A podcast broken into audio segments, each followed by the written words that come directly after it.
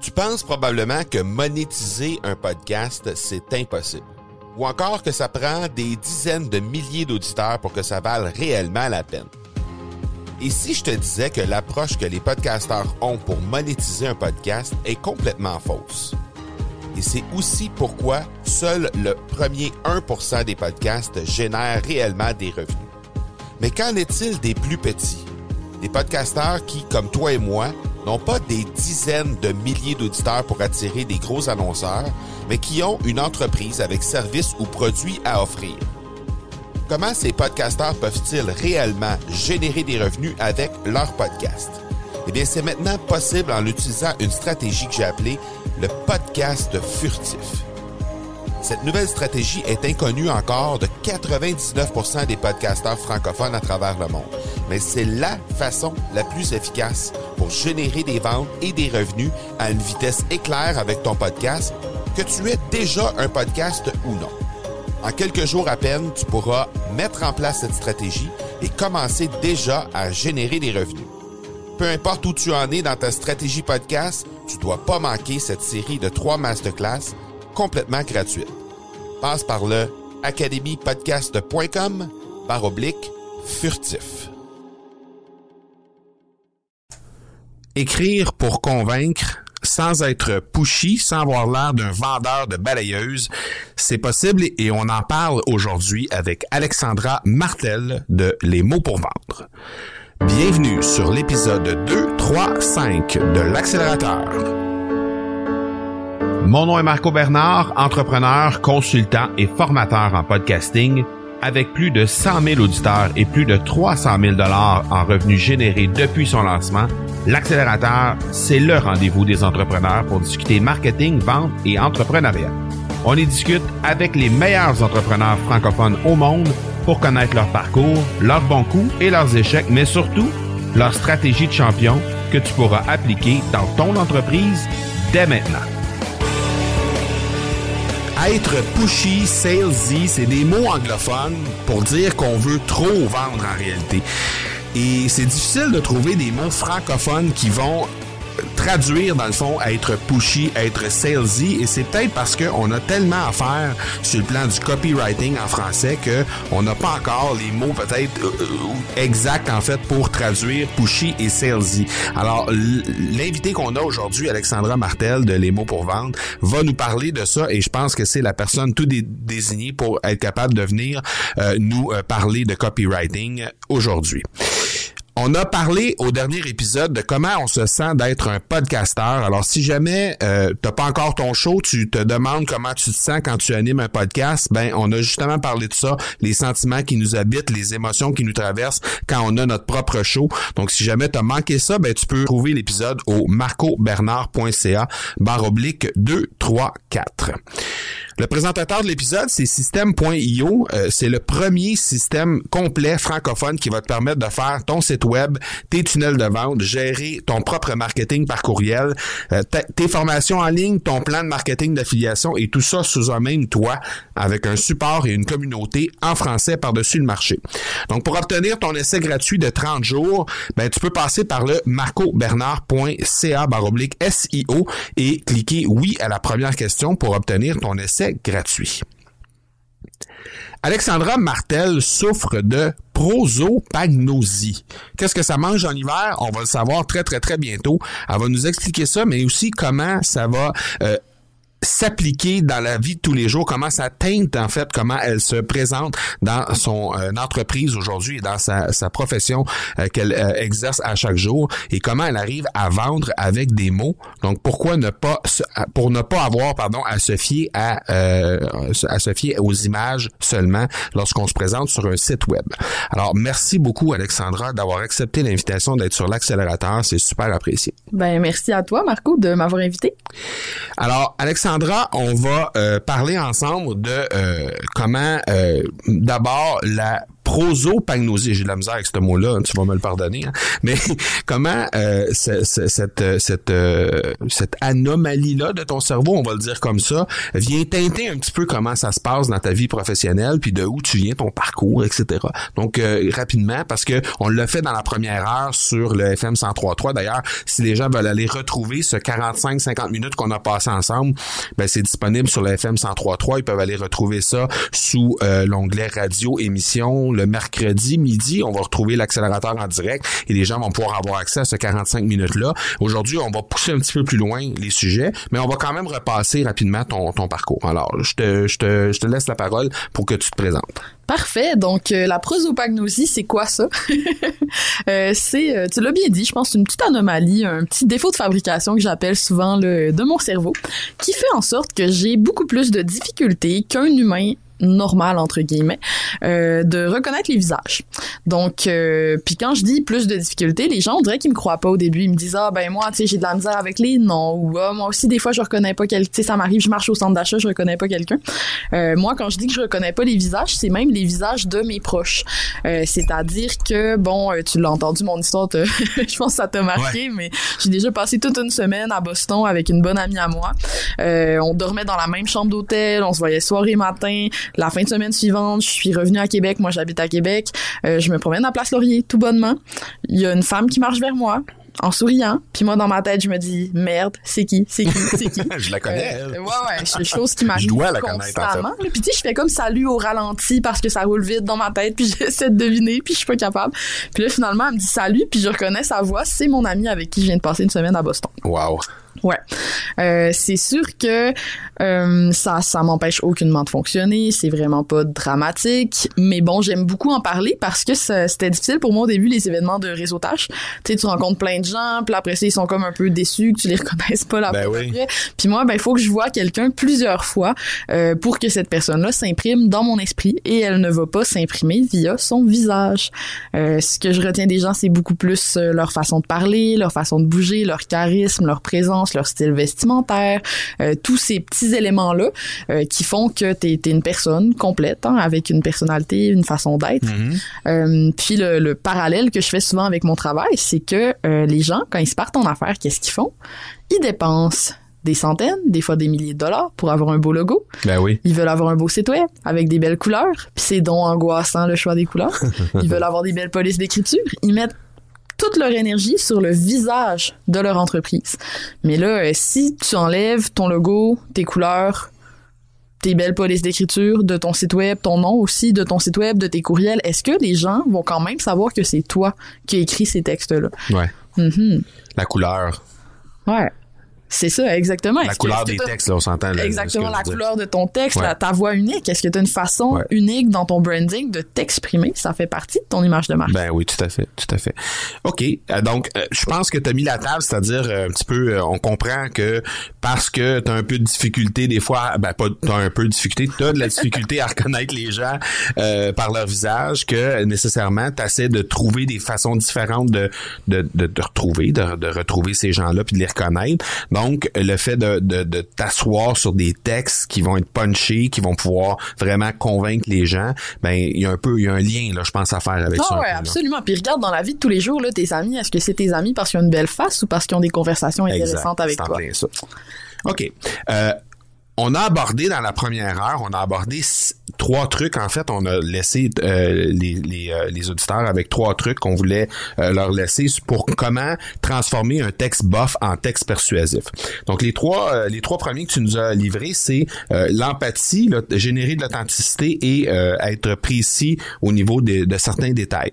Alors, on va repasser rapidement sur ces trois-là, puis après ça, ben, on va compléter la liste parce qu'on en avait sept initialement et on va on va compléter la liste par la suite. Donc, euh, je t'invite à nous à, à, revisiter en fait les trois premiers qui sont l'empathie, l'authenticité et les détails et les précisions.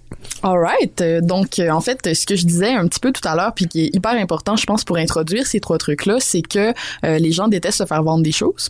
Euh, puis qu'est-ce qui arrive en fait quand ils voient que tu t'apprêtes à leur vendre quelque chose? Ils ont un beau détecteur de bullshit que j'appelle dans leur tête euh, qui s'allume.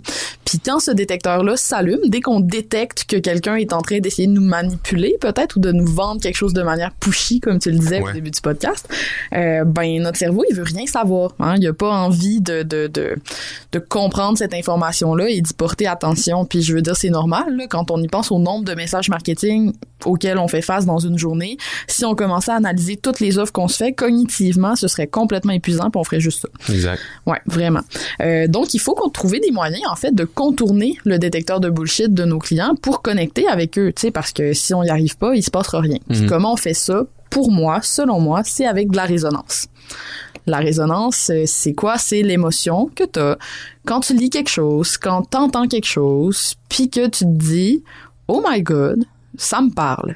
Ça a été écrit pour moi, ça. Ouais, ça a été écrit pour moi, ça. Cette personne-là me comprend. Wow, je suis donc bien d'accord avec ça. Ça vient me chercher dans soit mes valeurs, mon expérience. Mais, tu sais, ça vient vraiment chercher. Ou je suis donc bien pas d'accord. Ou je suis, ouais. À l'inverse complètement En aussi. effet. fait que ça vient vraiment te chercher. Ça crée de la résonance. Ça, ça crée une réaction en toi, là, qui est un petit peu plus forte que toi puis qui vient vraiment du cœur.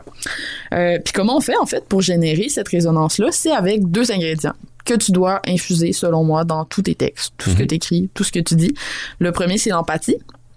Le deuxième, c'est l'authenticité.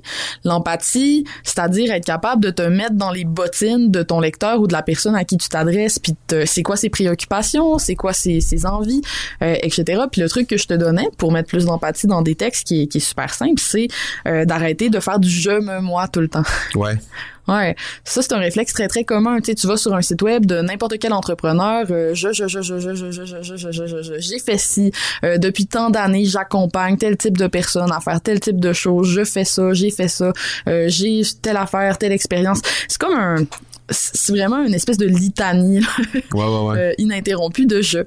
Euh, Puis ça, c'est c'est c'est pas la bonne façon de faire en fait. Mm. Si tu veux créer de la résonance, il faut que tu me parles à moi. Donc il faut que tu parles au vous ou au tu. Donc euh, ouais. Puis là le petit truc que je donnais c'est de reprendre ton texte, surligner tous les je, me, moi.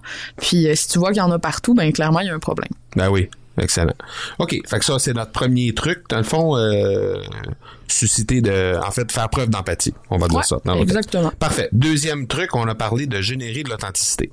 Ouais, générer de l'authenticité, euh, super important, euh, parce que les gens vont pas connecter avec des entreprises, ils vont connecter avec des humains. Mm. Euh, donc, euh, moi, il y a rien qui me fâche plus, puis tu sais, je pense que tu étais d'accord avec moi un peu tantôt, Marco, là, mais t'arrives sur le site d'un consultant ou d'un coach ou de quelqu'un qui est tout seul dans sa business, puis c'est nous, nous, nous, nous, nous. Ouais. Il y a une grosse équipe là derrière. ah non, c'est ça ici. Ça look comme ça, en tout cas. Moi, les équipes imaginaires, là, je suis vraiment Ouais. tannée. Puis en fait, c'est, c'est complètement stupide, moi, d'un point de vue business. Je peux pas croire que je dis stupide sur un podcast. Je m'excuse si tu fais ça sur ton site web. Là, je suis consciente que t'es pas stupide, c'est l'action qui est stupide. Mais, euh, tu sais, parler au nous quand t'as pas d'équipe, pourquoi c'est pas un bon choix? Ben parce que t'es en train de perdre ton avantage. Ton avantage d'être seul, d'avoir une personnalité, puis de la montrer, Exact. en fait, et de te vendre toi comme personne. Tu Mm. Je pense que déjà parlé sur le podcast de Oh oui. branding personnel, tout ça. Tu sais, c'est puissant.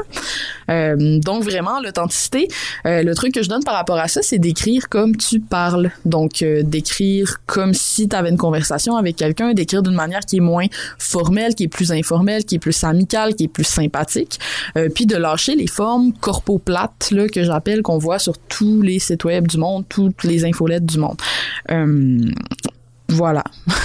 Ouais, parce qu'en réalité, euh, les, les, les, les, les fausses équipes, en, que- en quelque part, les gens vont t'acheter toi d'abord. Fait que Ouais. de prétendre qu'il y a une grosse équipe derrière toi, tu, tu diminues l'impact que tu peux avoir toi personnellement. là. Absolument, tu dilues ta personnalité. C'est, c'est vraiment. euh, Puis tu en parlais tantôt, c'est toi qui as abordé le sujet, mais euh, même les grandes entreprises maintenant, surtout aux États-Unis, qu'est-ce qu'ils vont faire quand ils nous envoient des courriels? C'est pas signé du nom de la compagnie, c'est signé Alexandra de telle compagnie. Exact. Parce que je vais connecter beaucoup plus avec Alexandra, qui est une humaine, que je vais apprendre à connaître, qui m'envoie des courriels, que si c'est la compagnie qui m'envoie une infolette plate. Exact. Tout à fait. Ouais. OK. Détail et précision. Ouais, euh, celui-là, je l'aime particulièrement parce que j'ai, je trouve que j'ai des exemples concrets et euh, très- Mhm. qu'on voit très très souvent. Euh, en fait, si tu dis quelque chose de général, une généralité, une platitude comme nous offrons un excellent service client, Ouais. ben tu me persuades zéro, là. Je veux dire, tu viens de créer aucune émotion chez moi autre que, bon, encore la maudite phrase que je lis tout le temps, mon Mm. cerveau, il passe par-dessus. Tu te différencies pas avec ça. Ah, il se passe rien. Euh, pourtant, c'est super facile de montrer, show don't tell, que tu as un merveilleux service client en ajoutant des détails. Par exemple, au lieu de juste me dire que t'offres un excellent service client, tu pourrais dire si t'appelles chez nous, on va te répondre en cinq minutes, pas de musique d'ascenseur, euh, pas de votre appel est important pour vous Pour nous. Juste ça là, Euh, je lis ça puis je me dis ah c'est tu sais je pense là à quand j'appelle au service client puis que la maudite petite musique d'ascenseur Ouais, ouais, ouais, ouais, ouais. plate puis ça vient beaucoup plus me chercher. Puis là je me dis ah ouais, c'est vraiment tu sais ça il se différencie de ses compétiteurs, j'aurais pas ces trucs là que j'aime ça, que j'aime pas. Euh, puis c'est juste parce que la phrase est tout d'un coup plus précise, plus détaillée. De la même façon, euh, l'exemple que je donne tout le temps pour les produits parce que c'est la phrase qu'on voit le plus là, nous utilisons des matériaux de première qualité. I mean, Ça, c'est très drôle. Ben oui, tout le monde va dire ça qui utilise des matériaux de première qualité. Dis-moi à la place, c'est quoi le matériau puis en quoi il est de qualité, tu sais, je sais pas moi. Est-ce quoi il est exceptionnel? c'est ça, la soie que tu as choisie pour Ouais. faire ta robe, là, elle vient d'où? Qu'est-ce qu'elle a d'exceptionnel? Dis-moi ça, puis je vais y croire. Dis-moi que tu Mhm. utilises des matériaux de première qualité. Je vais rester sceptique. OK. Quatrième truc.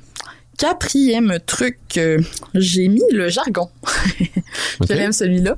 Euh, il est très présent dans notre domaine à nous, Marco. Donc, les gens qui sont un petit peu plus dans le marketing, dans le outreach et tout ça, Ouais, ouais, ouais. ouais. on a tendance à, à utiliser des mots qui sont pas compris par tout le monde. Euh, on a tendance à, à force de rester tout le temps dans un domaine qui est toujours le même, on adopte un certain vocabulaire qui peut être très précis. Euh, puis le danger, en fait, c'est que notre client ne le comprenne pas. Puis je te donne un exemple très clair, euh, puis très simple. Moi, avant, je parlais toujours de copywriting Mm. parce que c'est ce que je fais. Je fais du copywriting, puis ce mot-là décrit très bien ce que je fais en anglais. Mm. Euh, le problème auquel je faisais face, c'est que moi, je suis diplômée en droit, de la faculté de droit, je fais pas de droit, euh, mais copywriting, ben c'est c'est c'est un homophone avec euh, copywriting, la propriété intellectuelle. Fait qu'il y a plein de gens qui étaient confus en fait, puis j'ai réalisé qu'il y a beaucoup de francophones qui n'ont aucune idée de ce que c'est le copywriting. Si t'as pas baigné un petit peu dans l'univers du marketing, Ouais, ouais, ouais, je comprends. tu le sais pas. Euh, puis c'est pour ça que j'ai commencé à parler de rédaction persuasive. Parce qu'il a fallu que je trouve un terme qui, même si moi, peut-être, il vient pas autant me chercher, même si pour moi, copywriting, c'est un mot que j'affectionne et que C'est j'aime. plus que je fort, peut-être, à l'esprit pour toi. Là. Voilà. Ben, pas pour mes clients cibles, pas pour une grande partie de mon client cible. Fait que des fois, ce- ça, c'est mon quatrième truc, là. Euh, tu sais, quand je dis de faire preuve d'empathie, ça veut aussi dire être capable de te mettre dans la tête de quelqu'un qui est peut-être débutant si tu t'adresses à des débutants. Ouais. Écrire pour les gens qui nous écoutent, qui, qui nous lisent plutôt que Exactement, pour moi, là. Plutôt que pour toi. Euh, Puis peut-être pour donner un exemple un peu plus coach dev perso, là, parce que ça, je le vois beaucoup aussi. Tu sais, les gens qui écrivent, mettons, euh, j'accompagne les gens à développer leur papillon intérieur à travers la... Tu sais, là, puis c'est une espèce d'affaire que tu n'as aucune idée de ce que la personne fait, finalement, quand tu le Ouais, ouais, ouais. Tu sais, de la rédaction persuasive, c'est pas de la poésie. C'est de la communication. Ouais. Fait qu'encore là, c'est pas la même sorte de jargon, mais ça revient au même si tu utilises juste des beaux mots qui sonnent bien, qui sont sophistiqués ou qui sont poétiques, euh, parce que toi, ça te plaît, ben peut-être que c'est pas le meilleur choix. Essaye d'éviter que les gens devinent ce que tu fais. Dis-leur clairement ce que tu fais. Ouais, voilà. Tu sais, euh, mon sous-titre sur LinkedIn, c'est genre j'écris des textes persuasifs. Je pense que tu peux pas faire plus straight to the point que ça. Ah, exact. Ouais. OK. Cinquième point. Cinquième euh, astuce. Ouais, cinquième astuce, j'ai mis soit transparent.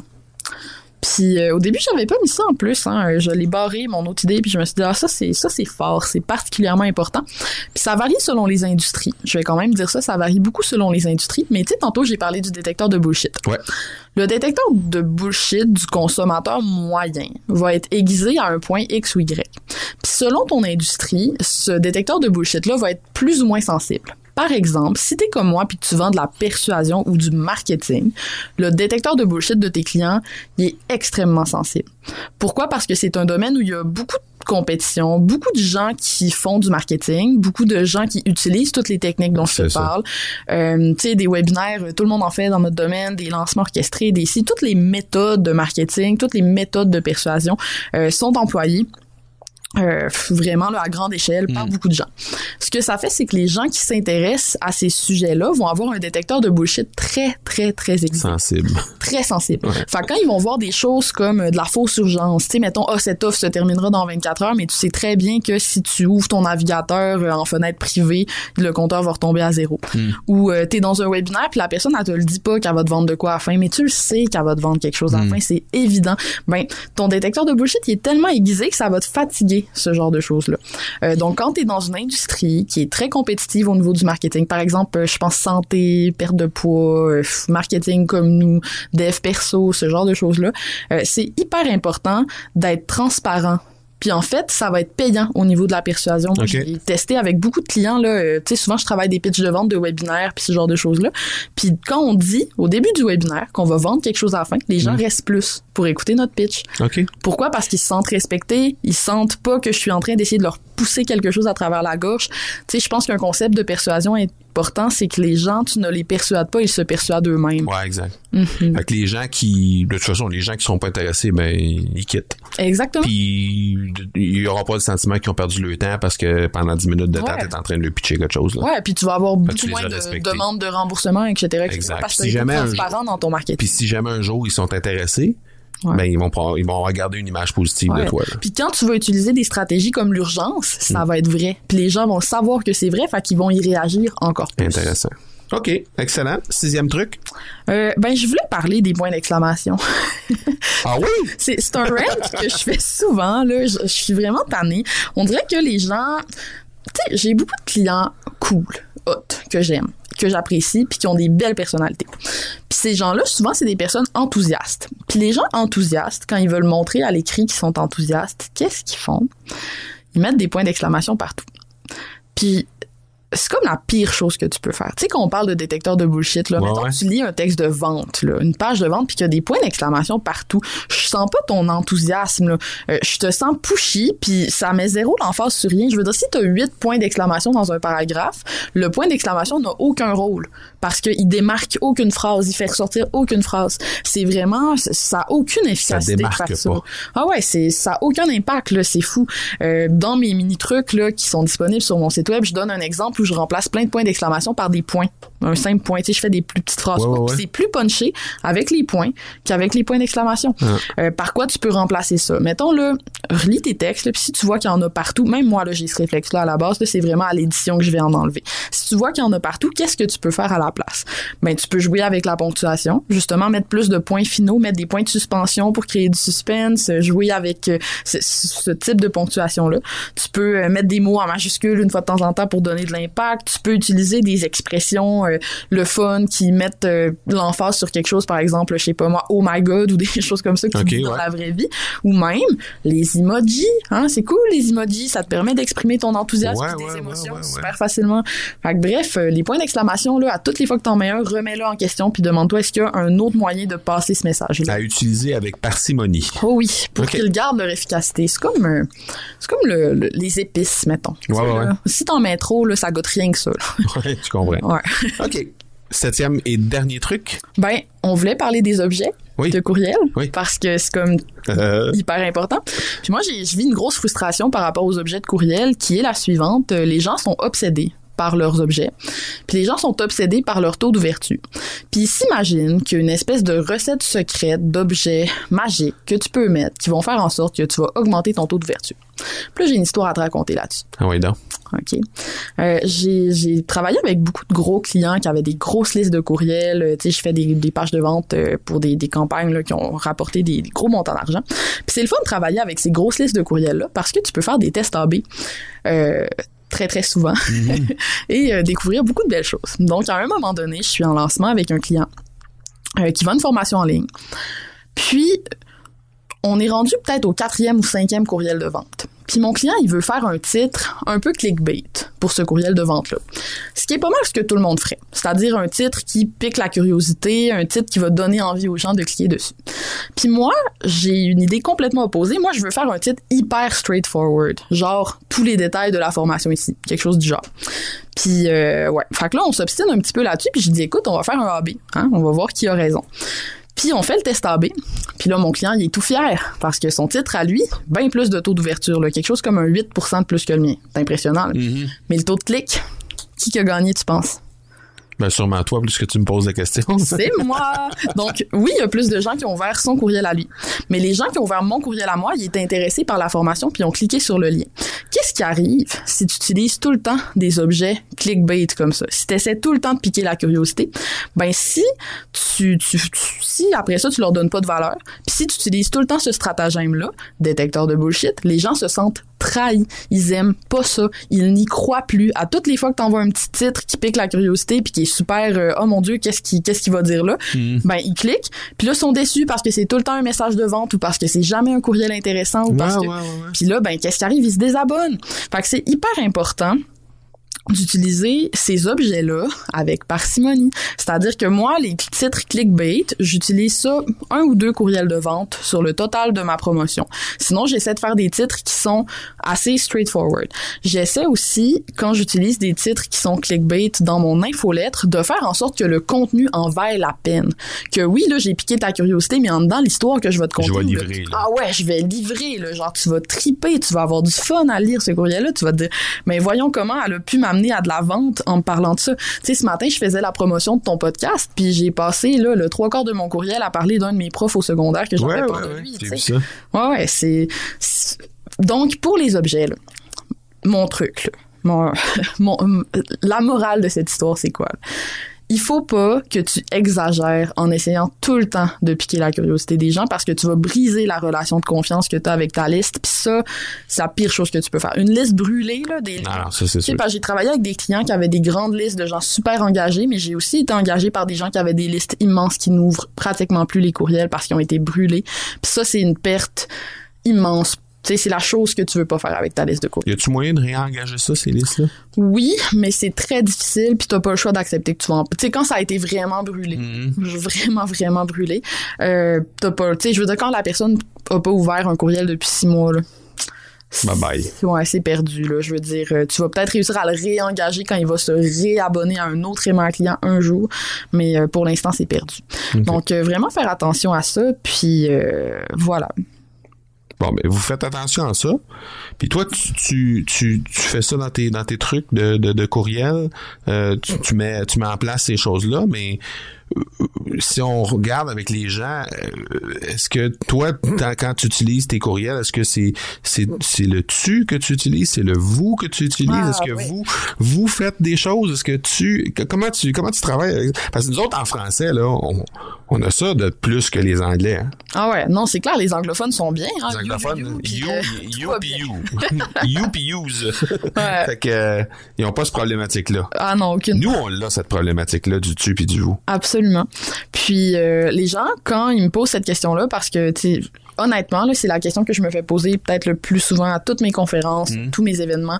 Il y a quelqu'un qui lève la main pour me dire, avec un peu d'angoisse, un trémolo dans la voix, Alexandra, est-ce qu'il faut que j'écrive au-dessus, moi aussi? Parce que moi, j'écris au-dessus. Ouais. Non, t'es pas obligé. Il n'y a pas de bonne ou de mauvaise réponse par rapport à ça. Il n'y a pas de solution magique. Mais j'ai quand même deux critères que tu peux utiliser pour décider lesquels, tu sais, si tu vas aller vers le tu ou si tu vas aller vers le Mhm. Puis euh, c'est drôle parce qu'on en a déjà parlé. C'est quoi? C'est le- c'est l'empathie puis l'authenticité. L'empathie, est-ce que ton client idéal, ça va le déranger de se faire tutoyer? Tu sais, je sais pas, là, mettons que je- j'avais une maison funéraire, là, je suis pas sûre que je tutoierais, je vivrais un petit mal. Ouais, je comprends. Fait que vraiment de te questionner par rapport à ton client idéal, est-ce que ça va être dérangeant pour cette personne-là de se faire tutoyer? Premier critère. Puis le deuxième, pour moi, est peut-être encore plus important, ton authenticité à toi, c'est quoi? Quand tu tutoies, est-ce que tu te sens tout croche? Est-ce que c'est pas facile pour toi? Est-ce que t'es mal à l'aise? Ou si t'es comme moi, moi, quand je vous vois, ça finit tout le temps en vous tu, vous tu, vous tu. Je suis incapable de vous voyer de manière constante. Euh, je reviens toujours au-dessus, c'est ça mon naturel. Si tu respectes pas ton naturel, ça paraît. Si tu parles au-dessus, moi l'exemple que je donne tout le temps, que je trouve excellent, tu sais là quand t'es ado, puis que le gouvernement fait des annonces pour comme tu sais des publicités à la télé pour que t'arrêtes de fumer du pot, Ouais. ou je sais pas trop quoi. Puis là il parle au-dessus, hé toi le jeune, non non non, tu te sens tellement infantilisé, c'est paternaliste puis ça passe pas du tout Ouais. là-dessus. Pourquoi? Parce que venant de cet émetteur là, venant du gouvernement, ça a l'air faux, ça a l'air c'est pas vrai, C'est pour pas ça que ça s'incarne souvent à cette heure dans des par la voix d'un d'un comédien Voilà. qui, qui soit qui a été dans des émissions pour enfants ou l'émission pour ados. Donc quand ça s'incarne de cette façon-là, là, il y a un visage qui C'est ça. Quand c'est une personne qu'on est habitué de se faire tutoyer par cette Ouais. personne-là, tout d'un coup, ah, c'est naturel. C'est correct. Mais il peut se produire un peu la même chose. Tu sais, si tu me lis, que tu me trouves bonne, puis que tu te dis, oh my god, moi aussi, maintenant, je vais tutoyer tout le monde parce que Alex le fait, puis c'est drôle, puis c'est le fun, mais que toi, c'est pas naturel pour toi, puis c'est zéro authentique, ben, ça va se sentir. Ton Mm. tu, il va être zéro. là. Ça fonctionnera pas pour toi. Donc, euh, vraiment considérer ces deux éléments-là, prendre une décision décision, puis te rappeler aussi que ce qu'on fait, c'est pas gravé dans la pierre. Ouais. tu peux changer d'avis, puis c'est pas grave. OK. Dernière chose que je voulais aborder avec toi aujourd'hui, parce qu'on en a parlé un petit peu dans la première heure, on a parlé des prix. On a parlé de prix, euh, tu disais tantôt, euh, souvent sur les étiquettes de prix, les graphistes, ils vont faire ça cute, ils vont faire, ça coûtait euh, 19,95, ils vont barrer ça, puis en plus gros, ils vont dire maintenant, c'est rendu 10 Bon. Alors qu'on devrait faire l'inverse, on devrait mettre l'ancien prix plus gros puis le nouveau prix plus petit. Parce que euh, tu, tu parlais d'ancrage et tout ça. Fait que je veux te réentendre un petit peu sur ça, sur l'ancrage, mais aussi sur le fait que souvent les gens sont mal à l'aise de parler de prix. Ah ouais, vraiment. Euh, les prix, moi, le travail que j'ai fait personnellement sur la perception de ma valeur sur le pricing, c'est peut-être la chose qui a créé le plus de changements dans ma vie puis dans mon entreprise. Tu sais, euh, j'ai fait un article LinkedIn là-dessus qui a été bien populaire, mais j'ai passé de 22 pièces de l'heure, là, moi, quand j'ai débuté à mon compte, à euh, maintenant, je fais même plus de consultation. Mais quand je faisais de la consultation, encore il y a quelques mois, j'étais à 200 dollars de l'heure. Fait que j'ai vraiment vécu une évolution. En quelques... que- Quelques années. là. Ok. Ouais, d'un an et demi, deux ans. Là, OK, facile. fait qu'en deux ans, passer de 22 à 200. Ben, en deux ans, en tout cas, passer de 40 à 200 parce qu'il n'y a pas si longtemps, j'étais encore à 40. C'est fou quand même, là. C'est Ouais. fou. Euh, c'est pour le même travail, là. Moi, ça me, ça me dépasse complètement. Mais, euh, ouais, donc le, le prix qui est hyper important. Puis en fait, ce qui arrive avec le prix, c'est que les gens vont vouloir le raisonner. On veut toujours raisonner le prix. Puis tu sais, vous irez écouter l'extrait de l'épisode sur l'ancrage parce qu'on voit vraiment à quel point un prix, c'est c'est zéro rationnel, notre perception d'un prix. Mais on veut vraiment avoir un prix raisonné. On va regarder nos compétiteurs font quoi, puis on se dit, ah, si je le mets trop cher, est-ce que mon client voudra pas parce que ça va être trop cher? C'est quoi trop cher? Hmm. Tu sais, je veux dire, le, le prix, c'est complètement irrationnel. Puis je pense qu'une une belle preuve de ça, c'est l'entreprise euh, PLS, pour pas donner le même exemple que j'ai donné tantôt. Ouais. Mais euh, l'entreprise PLS, là, je sais pas si t'as vu ça Ben. Palessi, là. Ouais, ils ont Ouais. fait une expérience sociale vraiment intéressante où ils ont créé un faux magasin de chaussures Mm. qui s'appelle Palessi. Euh, en fait, ils ont loué un local dans un building vraiment, vraiment renommé. Euh, ils ont décoré ça super chic, tout épuré, tout en blanc, puis ils ont mis plein de paires de chaussures à 40 pièces là-dedans. Ils ont enlevé les prix, bien sûr, puis ils ont invité plein d'influenceurs. Puis ils disaient aux influenceurs que c'était une marque italienne de renom. Euh, puis ils demandaient aux gens combien vous seriez prêts à payer pour ces chaussures-là. Puis c'est des chaussures à 40 pièces là, puis les gens étaient comme à des centaines de dollars des fois, là, genre 200, 800 300, piastres, 400, 1000 ouais, piastres ouais. pour des chaussures à 40 pièces. Ouais. Pourquoi? Parce que le contexte avait changé, la manière dont on le présentait avait l'air tellement exclusive euh, que ça changeait tout. Donc euh, le prix c'est un petit peu pareil, tu sais, faut, faut se détacher à un moment donné euh, de ces notions-là de oh mon dieu, euh, mes compétiteurs font ci, mes compétiteurs font ça. Moi je suis rédactrice dans les faits là. Mm. Un rédacteur en ce moment, tu peux en trouver un qui va te charger au mot, qui va te charger 40 pièces de l'heure, même 35 pièces de l'heure si tu veux. Euh, puis il y en a qui vont te faire un assez bon travail. Euh, moi, ce que j'ai fait, c'est que je vends à la valeur. Donc, je me suis complètement détachée des autres rédacteurs. Je le dis à mes clients quand je leur parle au téléphone.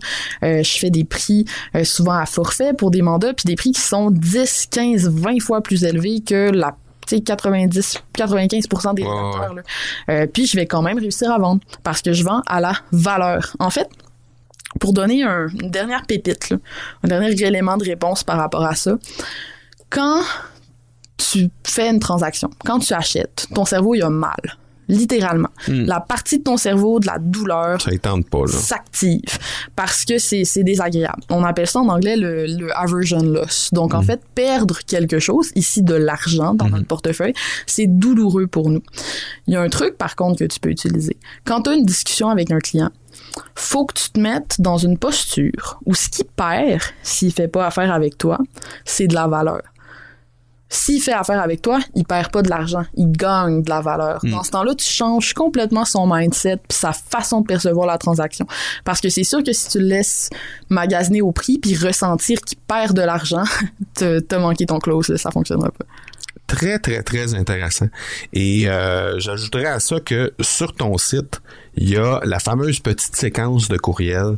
Et puis, cette séquence de courriel-là va apporter énormément de valeur pour faire du pouce sur ce que tu dis parce que tu donnes un paquet de trucs là-dedans. C'est 10 courriels, c'est ça, 10 Ouais, courriels? 10 courriels. Fait que c'est 10 petits courriels que les gens peuvent, à- à- en fait, les gens vont recevoir sur 10 jours et euh, ça va leur donner un- une foule d'informations sur comment améliorer leur, euh, leur, leur écriture, comment améliorer leur courriel, comment améliorer un paquet de choses que très souvent, des fois, ça a l'air bien simple, mais juste d'y penser puis de l'appliquer, ça va changer toute la dynamique dans la, façon d'écrire nos textes.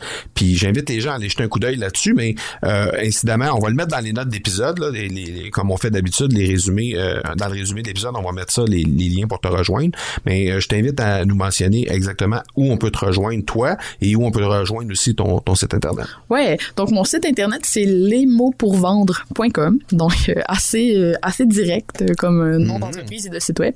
Euh, si tu vas sur ce site-là, tu peux cliquer sur le premier lien dans la navigation qui est pour débuter, qui va t'amener à mes 10 mini-trucs de persuasion. Donc, tu rentres ton courriel, puis c'est vraiment classique, là, tu vas recevoir un truc par jour pendant 10 jours, mais j'ai beaucoup de gens qui me disent même qu'ils les mettent dans leurs favoris ou dans un dossier à part pour pouvoir y revenir. Oui, oui, oui. Moi, j'ai fait ça, moi. Ah ouais? Bon, trop contente que tu me dises ça. Merci. puis sinon, si tu veux vraiment communiquer avec moi d'une manière qui est plus directe, puis qu'on échange, puis tout ça. Mon réseau en ce moment, c'est LinkedIn. Fait que viens me trouver sur LinkedIn, là, je pense que tu... c'est très coloré ce que tu fais sur LinkedIn. C'est intéressant de te lire à chaque jour parce que pas mal à tous les jours, on voit, on voit quelque chose que tu publies. Là. Puis euh, je trouve ça euh, divertissant, on va dire ça ben, comme ça. LinkedIn, c'est le réseau qui a le plus besoin de moi. Euh, tu sais, hein? les gens corpo-plates, ils sont tous là, puis ils ont besoin de se faire brasser. T'as bien raison. T'as tout à fait raison. ben merci beaucoup, Alex, d'avoir accepté l'invitation de passer sur l'accélérateur. C'est super apprécié. Je pense que tu as apporté beaucoup de valeur aux gens, justement. Et puis, euh, ben, on va inviter les gens à aller te, te rendre euh, visite sur ton site. Ben, merci à toi, Marco. J'en profite pour te faire une invitation si jamais t'as pas encore ton, ton podcast puis que tu sais pas trop si tu devrais te lancer dans le monde du podcast ou pas, ben je t'invite à t'inscrire sur le marcobernard.ca barre oblique ça me prend un podcast.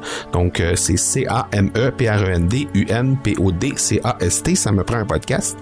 Euh, donc euh, depuis aujourd'hui en fait, je livre tout à fait gratuitement toutes les infos qui vont te permettre de savoir si tu dois te lancer ou pas en 2020 un podcast. Alors c'est gratuit. Le groupe vient tout juste de, s'ouvrir comme euh, comme je viens de le dire. C'est tout à fait gratuit. Alors marcobernard.ca baroblique ça me prend un podcast et ben, tu vas trouver en plus sur ce groupe-là un concours qui va te permettre de remporter plus de 5000 dollars en prix. Donc, euh, va faire un tour sur ce, groupe-là pour être capable de te... Euh, déjà, d'abord, de savoir si ça te prend un podcast ou pas, mais aussi de peut-être éventuellement gagner de l'équipement et euh, des différentes ressources pour t'aider.